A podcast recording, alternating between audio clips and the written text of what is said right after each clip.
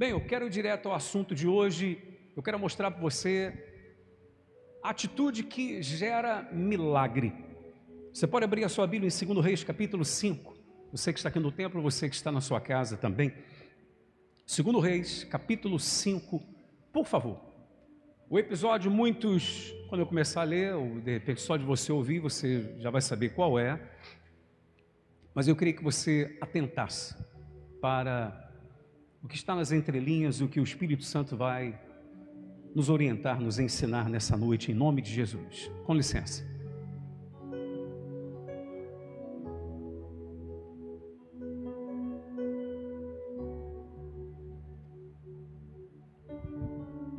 Capítulo 5 de 2 Reis. Você aqui no templo e você de casa também, levante sua mão direita. Olha assim comigo, meu Deus e meu Pai. Fala comigo, Senhor. Desperta minha fé nessa noite. Prepara o meu coração para tudo aquilo que o Senhor tem preparado para me entregar. Amém. Graças a Deus. Louvado seja o nome de Jesus. Capítulo 5 de 2 Reis. Leia isso comigo. Atitude que gera milagre. Vamos lá, toda a igreja, você de casa também. Atitude que gera milagre. Porque todo mundo quer um milagre. Eu quero, você quer ou não? Todos nós queremos, não é verdade? Então diz assim, ó, Naamã, comandante do exército do rei da Síria, era grande homem diante do seu senhor e de muito conceito. Guarda isso. De muito conceito porque por ele o Senhor dera vitória à Síria. Todos podem ler em voz alta comigo essa última frase agora? Era ele herói de guerra, porém leproso.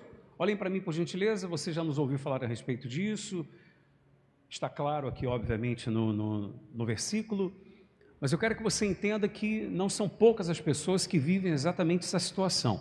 Há um porém na sua vida. Um porém elas em algumas áreas estão muito bem, porém em outras estão péssimas. Por exemplo, há pessoas que elas dizem, se você perguntar, e aí, como é que estão as coisas, como é que está a sua família? Ela diz, poxa, minha família, graças a Deus, é harmonia, é paz, é amor, porém as finanças estão indo de mal a pior. Não tem gente que vive essa situação? Ou seja, há um porém na sua vida. Há outros que, de repente, se você conversar, eles vão dizer: Poxa, olha, graças a Deus o trabalho está fluindo, as coisas estão acontecendo, o dinheiro está entrando, porém a saúde não vai nada bem. Ela tem dinheiro para comprar uma farmácia, mas não consegue resolver o seu problema de, de saúde. Há outros que de repente estão muito bem financeiramente falando, porém, no aspecto sentimental, são extremamente tristes Há outros que, se você perguntar no aspecto espiritual, ele vai dizer: olha, espiritualmente falando, eu estou muito bem, eu estou na fé. Porém, no aspecto emocional, ela não está muito legal. Há um porém na sua vida, como havia na vida de Naamã. Era herói de guerra, porém leproso. Eu falo a primeira parte, você completa a frase. Ele era herói de guerra, porém. Ele era herói de guerra, porém leproso. Quem sabe isso não acontece com você. Mas no final da história você vai ver que esse porém foi resolvido. E por que, que estou falando sobre isso? Porque nós vamos estar preparando nosso coração. Eu quero fazer uma campanha com vocês de sete semanas. Sete semanas. Que vai começar quarta-feira que vem a respeito desse assunto e eu já falo mais para frente. Vamos continuar aqui. Olha que coisa interessante. Saíram tropas da Síria e da terra de Israel. Olha só, versículo 2, leiam comigo. Saíram tropas da Síria e da terra de Israel levaram cativa uma menina que ficou ao serviço da mulher de Naamã. Disse ela à sua senhora: Tomara o meu senhor estivesse diante do profeta que está em Samaria. Ele o restauraria da sua lepra. Então foi Naamã, mantém aí, deixa no versículo 3 por enquanto, segura aí, eu já vou ler o 4 com vocês. Interrompa a sua leitura, você de casa também olha para mim aqui. Eu poderia trazer uma mensagem para a igreja falando apenas dessa menina, falando apenas sobre a atitude dessa menina, e não de Naamã. Mas hoje eu quero falar mais sobre Naamã, mas quero dar uma pincelada no assunto porque ele é de suma importância para mim e para você. Essa menina que servia a senhora de Naamã, ela fora levada para a Síria cativa, ou seja, ela não foi contratada para servir a mulher de Naamã. Entende isso? Ela não foi contratada, não foi aquela coisa. Foram lá em Israel e combinaram com ela: vem cá, você gostaria de trabalhar lá em casa?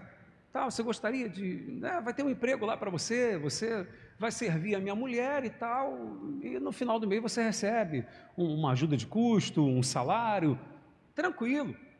E quantas pessoas não trabalham exatamente dessa forma e é digno?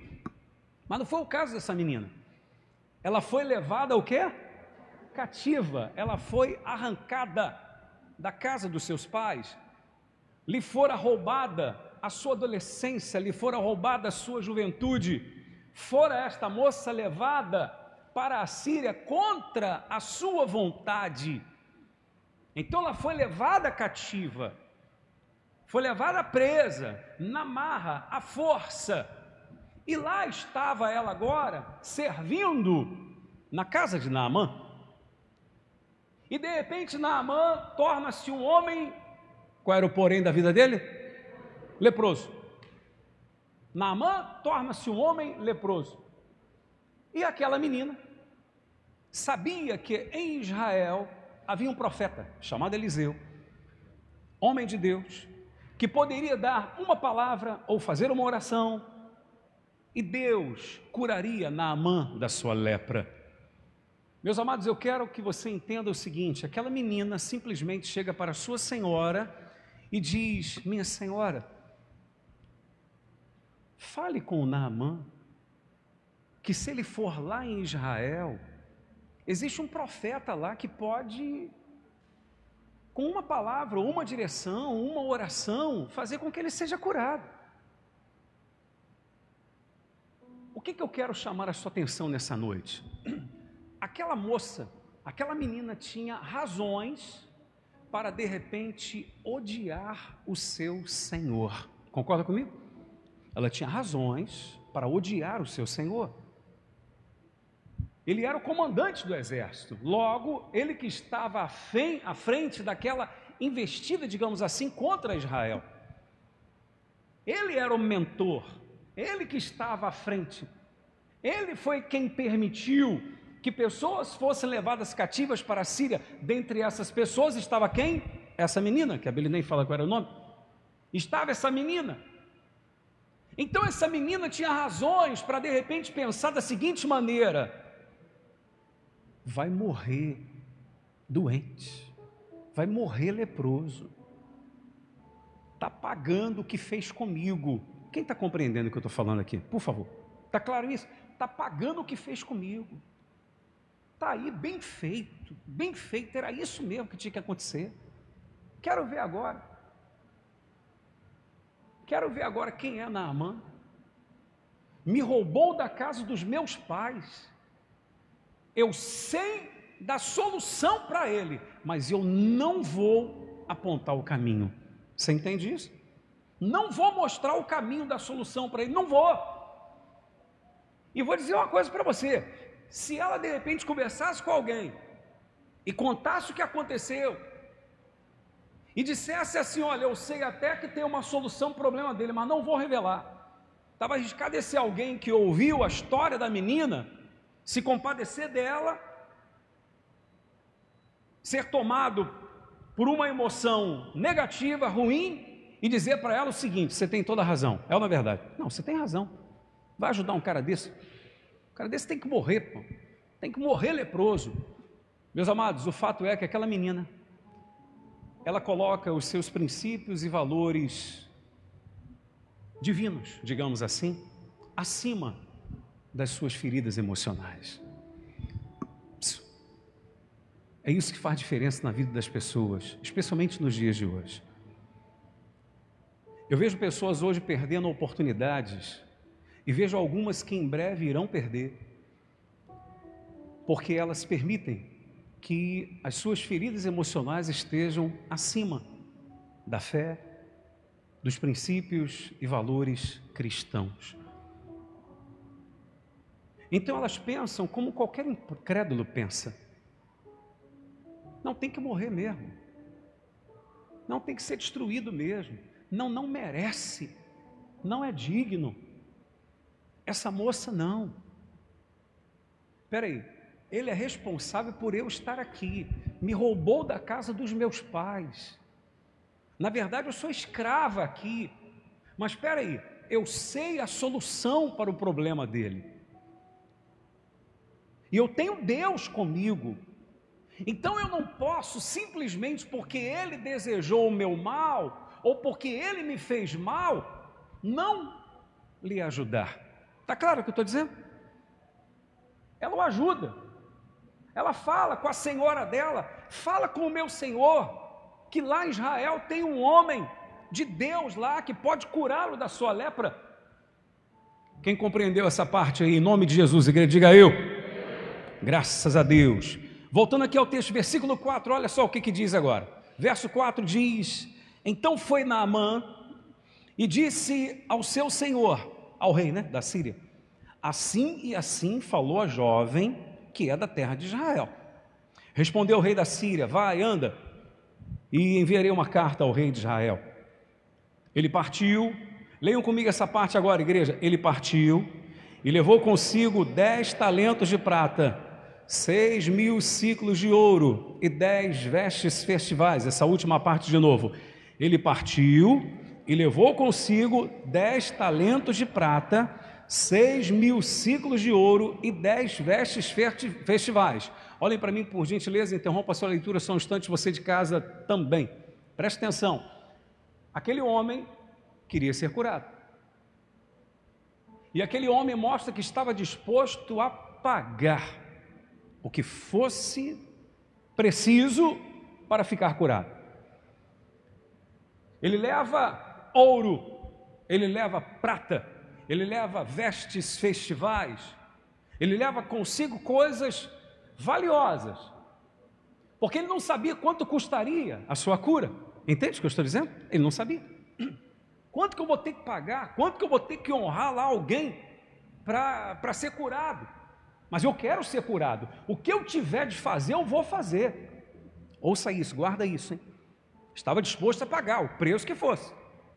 Levou um valor muito, muito considerável na sua comitiva, na sua jornada.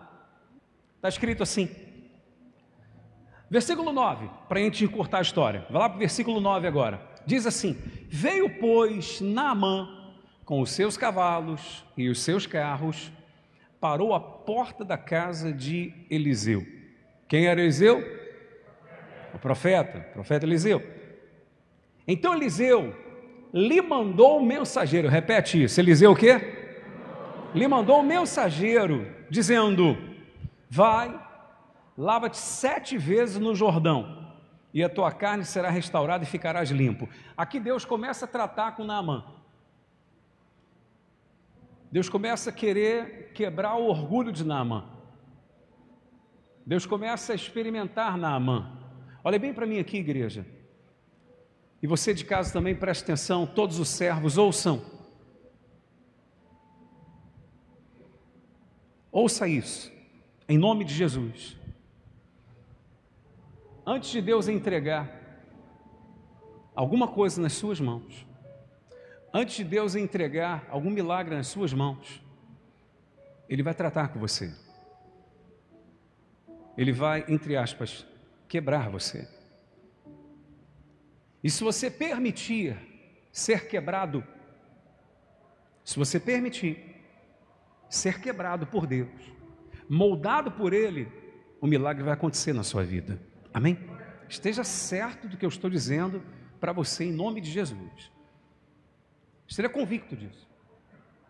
Deus primeiro vai tratar com você, para depois entregar um milagre nas suas mãos. Deus nunca vai entregar algo para você sem primeiro cuidar ou tratar do que tem que ser tratado. Naamã vem cheio de pompa, vem se achando, eu posso, eu tenho dinheiro, eu pago. Eu vou chegar lá, o profeta vai me atender, vai me receber, porque eu não sou qualquer pessoa. Aí Deus já começa a quebrar Naamã. O profeta nem sai de casa. Manda quem? Um mensageiro. O mensageiro vai lá e fala: Ó, o profeta falou para o senhor dar sete mergulhos no Jordão. Meu amado, quando o homem ouve aquilo, presta atenção. Versículo 10 agora. Não, versículo 11. Naamã, porém, ficou como? Indignado. Naamã muito se indignou e se foi, dizendo: Pensava eu, repete isso, pensava eu. Esse às vezes é o problema. A pessoa pensar que vai ser do jeito dela. Pensava eu que ele sairia a ter comigo, por-se-ia de pé, invocaria o nome do Senhor seu Deus, moveria a mão sobre o lugar da lepra e restauraria o leproso. Olhem para mim, por favor. Deu para você entender? Naamã fica chateado com aquilo. Peraí, o profeta não vai vir falar comigo. Eu não sou qualquer um. Toda pessoa que chega na casa de Deus se achando alguma coisa, pode ter certeza que ela vai sair com a certeza de que ela não é. Primeiro, porque Deus não vai dar nem atenção a ela. Se ela entrou vazia, ela vai sair oca. Você está entendendo o que eu estou dizendo?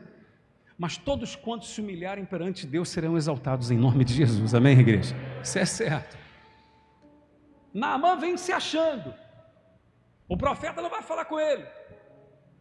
De repente ele fica indignado e diz: Poxa, que negócio é esse, rapaz? Eu achava, eu pensava que ele ia vir aqui, que ia se colocar diante de mim, que ia passar a mão aqui, orar e tal, e a lepra ia sumir, poxa. Ou seja, ele achava que seria do jeito dele. Entenda uma coisa, pessoal: o jeito de Deus é sempre o melhor, amém? Alguém que crê pode repetir isso? O jeito de Deus é o melhor? Vamos lá, todos vocês. É o melhor, sempre o melhor. Por isso está escrito que a vontade de Deus é boa, perfeita e agradável.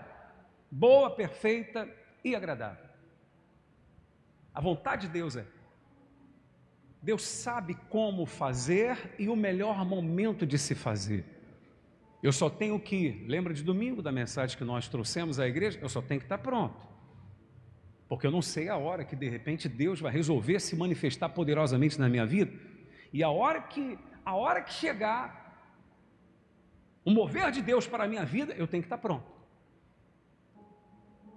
Namã sai indignado. Eu quero dizer uma coisa para você muito importante. Eu fiz questão de você ler junto comigo aquele versículo que diz que ele saiu de lá com prata, com ouro, com vestes festivais, mostrando o seguinte: o que tiver de fazer, eu vou fazer, mas eu tenho que ficar curado. Aí você vai dizer: não, bicho, então isso não tem nada a ver com o que o senhor falou, tem tudo a ver.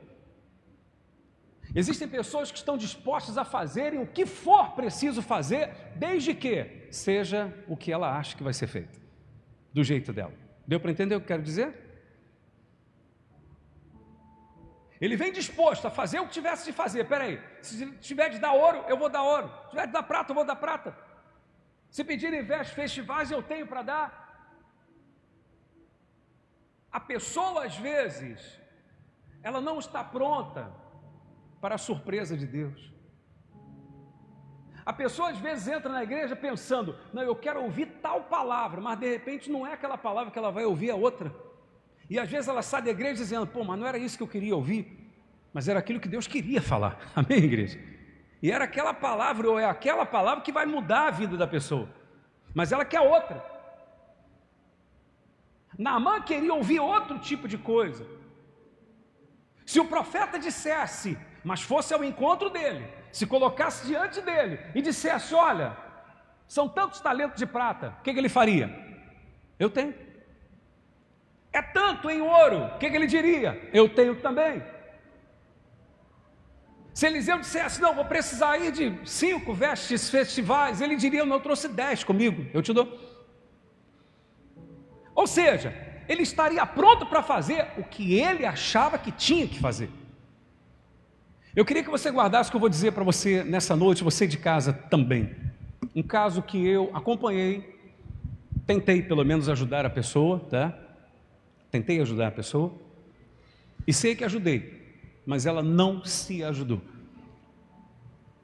É diferente, né? Às vezes a gente quer ajudar e a pessoa não, não se ajuda também. Ouça, a pessoa às vezes está dentro disso daqui que eu vou dizer para você.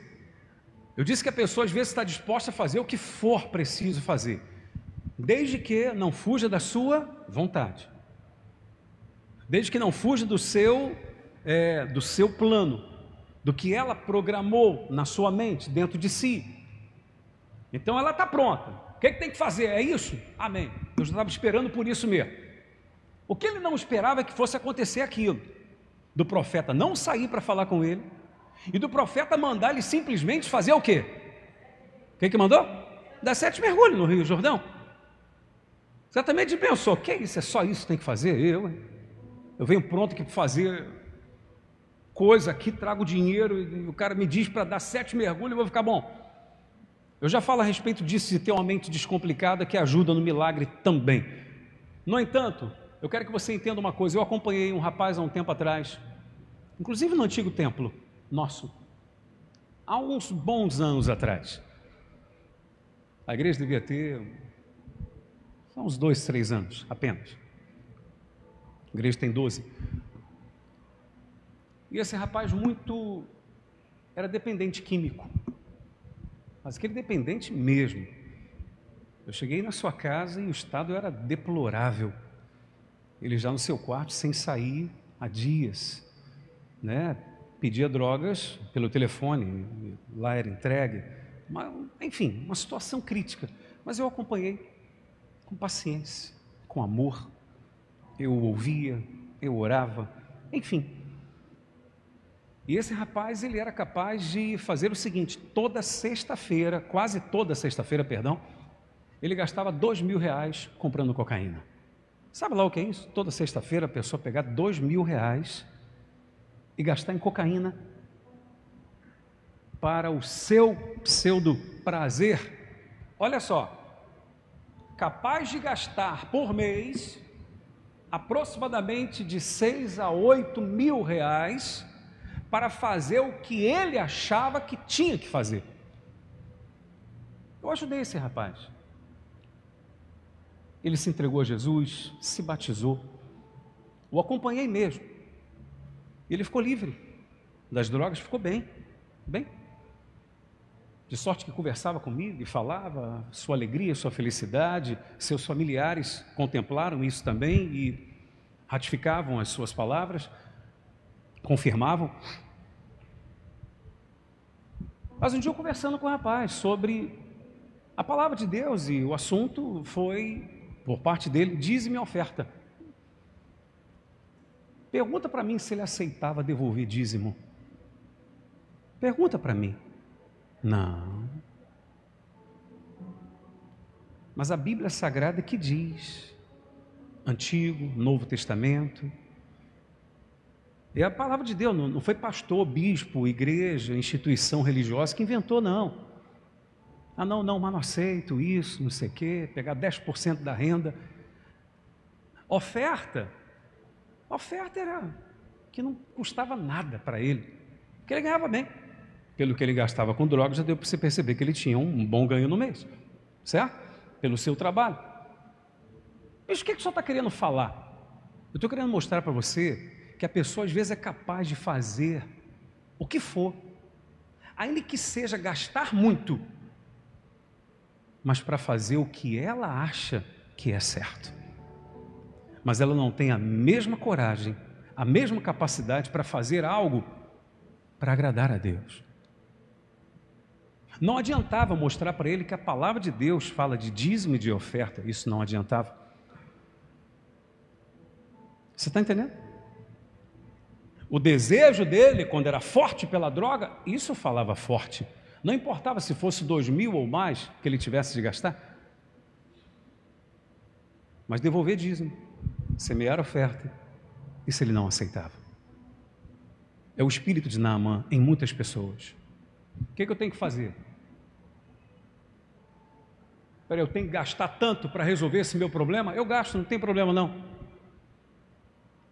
Mas vem cá, a palavra de Deus diz que você tem que devolver o que é de Deus. Enfim, Não, isso aí eu não aceito, não. É o espírito de Naamã. Ele chega lá pronto para. Vai custar ouro? Eu tenho ouro. Vai custar prata? Eu tenho prata. Vai custar vestes, festivais? Eu também tenho. Mas de repente alguém diz para ele: vai custar nada, não.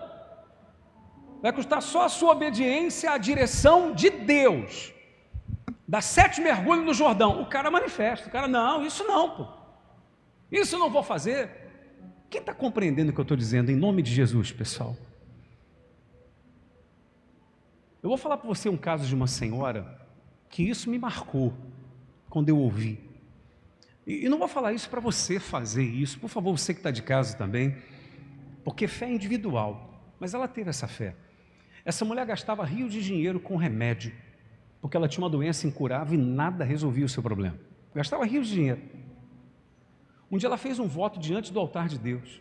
Ela pensou assim: eu gasto todo mês rios de dinheiro com médicos e com remédios, nada resolve. Ela disse o seguinte para si mesma: eu vou pegar todo o dinheiro que eu gasto com remédio e com médico, eu vou colocar no altar de Deus. E ela fez aquilo. A doença sumiu. Como é que você explica um negócio desse? É a fé. Ninguém mandou ela fazer, não. Ela fez. É a fé. E a mulher ficou boa. Sumiu a sua enfermidade, sumiu a sua dor, sumiu a sua doença incurável. É forte isso. Mas quem mandou ela fazer aquilo foi Deus. Porque a fé é algo de Deus dentro da pessoa. Quando a fé diz assim, faz, é Deus que está falando. E quando a fé diz para você fazer algo e você diz amém, Deus assina embaixo e o milagre acontece. Amém, igreja? Pode escrever isso dentro de você. E foi o que aconteceu com a mulher. Voltando aqui a Naamã, verso 12, ele continua reclamando, murmurando. Não são, porventura, Abana e Farfá, rios de Damasco, melhores do que todas as águas de Israel?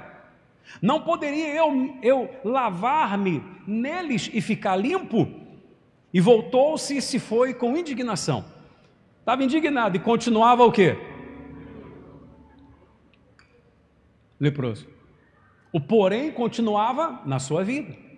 Ele continuava sendo benquisto na Síria, continuava sendo o herói de guerra Naamã, comandante do exército da Síria, no entanto, havia um porém ainda em sua vida. E o porém durou enquanto ele não se quebrantou, enquanto ele não se humilhou, enquanto ele não se arrependeu, enquanto ele não desceu, enquanto ele defendia a sua tese mais do que qualquer outra coisa. O problema dele não era com a água de, de Israel, coisa alguma. Isso é desculpa. Porque às vezes a pessoa, sem perceber, ela cria desculpa só para não obedecer o quê? A palavra de Deus. Deus é quem estava dizendo, é para dar sete mergulho aonde, igreja? No Rio Jordão. Para dar sete mergulho aonde, igreja? No Rio Jordão. Aí ele veio, não, mas tem outros rios melhores e tal. Não era isso. Se o profeta tivesse dito, ó, dá um sete mergulhos lá no rio aí que você falou, Abana, não, ele também não daria, porque estaria é, é, é, na direção oposta daquilo que ele estava disposto a fazer. A pergunta é a seguinte: olha nos meus olhos, você de casa também, você está disposto a fazer o quê? O que, que você está disposto a fazer para chamar a atenção de Deus? Posso falar uma coisa para você? Não vou nem falar. Não, eu vou falar, que eu tenho que falar. Não é isso que Deus vai te pedir. Deus de repente vai pedir o que você não está disposto para fazer. E quando a pessoa diz sim, Senhor, Deus desce e o poder dele se manifesta na vida da pessoa. Amém, igreja? Fazer o que está disposto a fazer? Se o profeta dissesse, fala com ele que é tanto em ouro, isso ele estava disposto a fazer? Você está entendendo? Sim ou não? Às vezes o que Deus vai pedir para a gente é o que nós não estamos dispostos a fazer. Vai de encontro ao nosso pensamento. Ele dispensava eu que ia ser assim. Aí Deus desce e fala: quem, mas quem falou que eu penso como você pensa? Amém, igreja? O pensamento de Deus é mais alto que o nosso. Para fechar, e eu falar da mente descomplicada. Qual é o versículo agora? 13. Então, se chegaram a ele os seus oficiais, lhe disseram: Meu pai, para não chamar de cabeça de bagre, seu, seu tonto, seu burro, para não falar isso, meu pai, se tivesse ou se se te houvesse perdão dito profeta alguma coisa difícil, acaso não a farias? Como quem diz, rapaz, você veio disposto a dar ouro, você veio disposto a dar prata, você veio disposto a fazer um monte de coisa. Quanto mais, já que apenas lhe disse, lava-te e ficarás limpo. Você está entendendo? O, o, o, servo dele falando, meu pai, que que é isso? Não acredito. Você é cabeça dura demais, pô. Você não está percebendo, não, pô. Você vem disposto a fazer um monte de coisa. Só porque ele não pediu o que você pensava que ia ser, você está aí de, de, de bobeira, pô. Vai jogar fora essa chance, essa oportunidade. Sabe por que às vezes a pessoa joga fora a oportunidade? Porque ela tem uma mente complicada. Eu explico para você o que é mente complicada. E a gente tem que ter uma mente descomplicada. Deus nunca pede o impossível para nós, Deus pede o que é possível. Deus nunca pede para nós fazermos o que nós não podemos fazer, ainda que exige de nós um esforço muito grande, mas Ele só vai pedir o que nós podemos fazer. Isso é certo. Deus só pediu para que Naamã fizesse o quê? Desse os sete mergulhos mas aonde ele queria que fosse dado. E o milagre então iria acontecer. Mas de repente, na mente dele, pô, espera aí, eu vou dar sete mergulhos na água do Rio Jordão, já vou ficar curado. Não vou ter que pagar nada, nem ouro, nem prato, nem veste festival, nada disso. Não é possível. Que é isso? É muito fácil. Deus não pede o complicado para nós, Deus pede o que está ao nosso alcance. Deus não mandou Moisés abrir o mar. Deus não falou, se vira e abre o mar, não. Deus pediu para Moisés fazer o quê? Hã? Estende o cajado. Quem abriu o mar? Era Deus. O mais fácil era com Moisés, o mais difícil era com Deus. Amém, igreja? Diante do túmulo de Lázaro, que ressuscitou dentre os mortos, a história, grande parte já conhece, quem não conhece já fique sabendo, foi ressuscitado por Jesus. Jesus não pediu às pessoas que lá estavam diante do sepulcro de Lázaro que ressuscitassem Lázaro. Jesus não chegou e falou assim: ó, ressuscitem Lázaro aí, que eu estou aqui olhando. Não, ele só pediu para quê? Tirem a pedra. Tirem a pedra. Ou se ele sair, vocês podem fazer. Pode até exigir de vocês um esforço, mas vocês podem fazer. Ressuscitar é com ele, ele ressuscitou. O problema é que às vezes nós não queremos fazer o que nós podemos fazer. Vir na igreja você pode. Obedecer a palavra de Deus você pode. Se esforçar para agradar a Deus, você pode. Ser um dizimista, ser um ofertante, perdoar o seu próximo, orar por aquele que te persegue, amar o próximo, isso você pode. E depende de você. Amém, igreja? Pedir perdão a alguém, isso depende de você e você pode fazer. No entanto, o que depende de Deus, deixa na mão de Deus. E quando nós fizermos o que depende de nós, consoante a direção de Deus, pode estar certo que o milagre vai acontecer. Diga, vai acontecer. Versículo 14, fechando então a leitura de hoje. Então desceu, diga então desceu. Em voz alta, mais uma vez. Então desceu, só quem desce vê a glória de Deus. Amém, igreja? Então desceu e mergulhou no Jordão sete vezes, consoante a palavra do homem de Deus. Ele tem que ser como Deus falou e a sua carne se tornou como a carne de uma criança e ficou limpo. Pode dar um aplauso para Jesus, por favor. Milagre aconteceu. Por que aconteceu? Por que, que o milagre aconteceu? Qual a atitude que gera milagre? Obediência. Obediência à palavra de Deus. Obedeça a direção de Deus, obedeça o que Deus está propondo a você. E o milagre, na hora certa, no tempo de Deus, conforme a sua vontade, vai acontecer na nossa vida, na sua vida, em nome de Jesus. Amém? Aqui o porém terminou.